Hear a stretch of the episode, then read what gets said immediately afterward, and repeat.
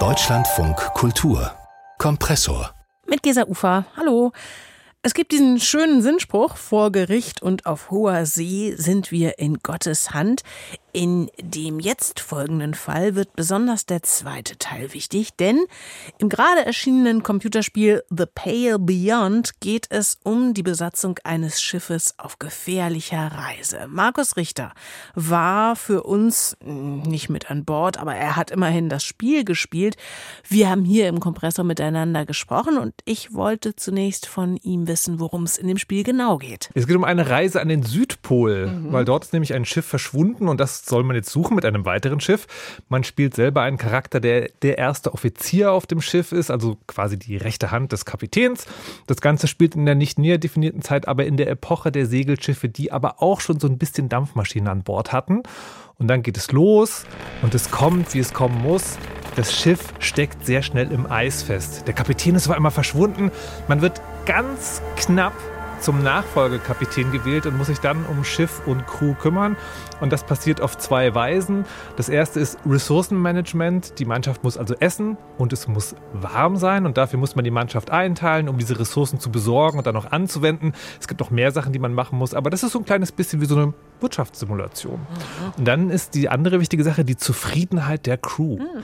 Man muss nämlich seine Stellung als Kapitän behaupten und das läuft über Gespräche. Man spricht mit den Leuten und je nachdem, wie man sich verhält, steigt oder sinkt deren Loyalität mhm. und auch die Gesamtzufriedenheit der ganzen Mannschaft, die Moral. Und beides ist natürlich wichtig, ne? weil die Leute können vor Hunger oder Kälte sterben. Und wenn die Moral auf Null sinkt, ist das Spiel aber auch verloren. Mhm. Und das Ganze im Stil einer sogenannten Visual Novel. Also es ist alles gezeichnet. Man sieht so Draufsichten von dem Lager bzw. von dem Schiff und den Räumen. Und die Figuren, mit denen man spricht, sind auch Zeichnungen, die aber nicht animiert sind, sondern höchstens mal in so verschiedenen Posen dargestellt.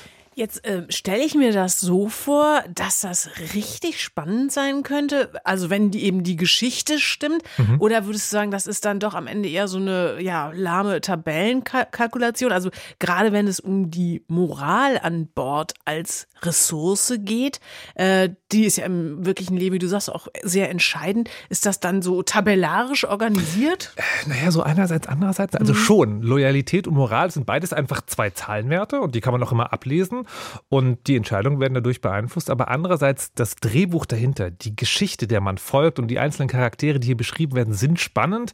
Man wird nicht sofort gefangen genommen, das muss ich zugeben, sondern man wird so langsam reingezogen. Und das funktioniert aber gut, weil eben diese beiden Mechaniken tatsächlich ineinander greifen. Diese Ressourcen werden halt immer knapper, immer knapper. Von der Crew können tatsächlich auch Menschen sterben. Und das setzt dann so eine Abwärtsspirale in Gang, weil das natürlich auch weniger Arbeitskraft bedeutet, die dann wieder weniger Ressourcen und so weiter und so fort. Und das nimmt dann aber auch die Charaktere mit. Die sind dann so in Archetypen zuordnenbar. Der streng trockene Wissenschaftler gibt es oder der joviale, laut sympathische Navigator. Aber die haben Beziehungen untereinander miteinander und dann kommt's, die trauen einem nicht. Mhm. Captain has a frozen arse. Das war so eine Stelle, die mich ganz kalt erwischt hat, wo ich auf einmal gemerkt habe, wie mich das Spiel packt. Mhm. Man ist, hat da so ein paar Wochen schon durchgestanden. Man hatte nur einen Todesfall, man hat ganz viele gerettet. Alles sah ganz gut aus. Und dann spielen sie diesen Spottsong. Die Mannschaft droht mit Meuterei und das ist dann nicht nur packend inszeniert, das zeigt auch, egal wie viel Mühe man sich gibt, solidarisch zu sein, es gibt immer Menschen, die aus falsch verstandener Loyalität Rattenfängern hinterherlaufen oder Aufruhr um des Aufruhrs willen machen wollen. Und da finde ich, liegt schon so ein bisschen Bezug zu aktuellen Phänomenen auf der Hand. An dieser Stelle wird das Spiel von der reinen Visual Novel zu einer spannenden Parabel, auf unsere Gesellschaft, mhm. auf diesem Schiff. Okay, Markus, was mich jetzt als alte Seglerin aber noch umtreibt, äh, ja. inwieweit denn irgendwelche nautischen Umstände da eine Rolle spielen? Also ich meine jetzt Wüste, Stürme, Seekrankheit. Ich dachte ja, äh, davon würde sich auch dieser Titel ableiten, The Pale Beyond, also der Speigrüne da schräg hinten. Aber das, das ist nicht also, gemeint. Also es gibt den Speigrün, der Arzt auf dem Schiff, der ist nicht so richtig seefest. Okay. Aber tatsächlich ist, ist das nur der Anfang. Also das Anfang sozusagen die Reise in dieses Eis, das ist so ein bisschen Seefahrt, aber dann steckt man da fest. Mhm. Also The Pale Beyond, das ist die weiße Wüste, ah. die sich ah. bis in die Unendlichkeit erstreckt. Mhm. Leider wenig Seefahrt. Das Einzige, was dir vielleicht gefallen könnte, ist, es gibt da schon sehr viel sozusagen Matrosen. Shanties. Also wie, naja, und wie, wie, wie, so, wie so eine Crew miteinander funktioniert. Das mhm. lernt man da, glaube ich, sehr gut. Okay. Also, The Pale Beyond heißt dieses Spiel, äh, erschienen für Windows oder Mac und das Kostet rund 20 Euro. Markus Richter hat's für uns gespielt.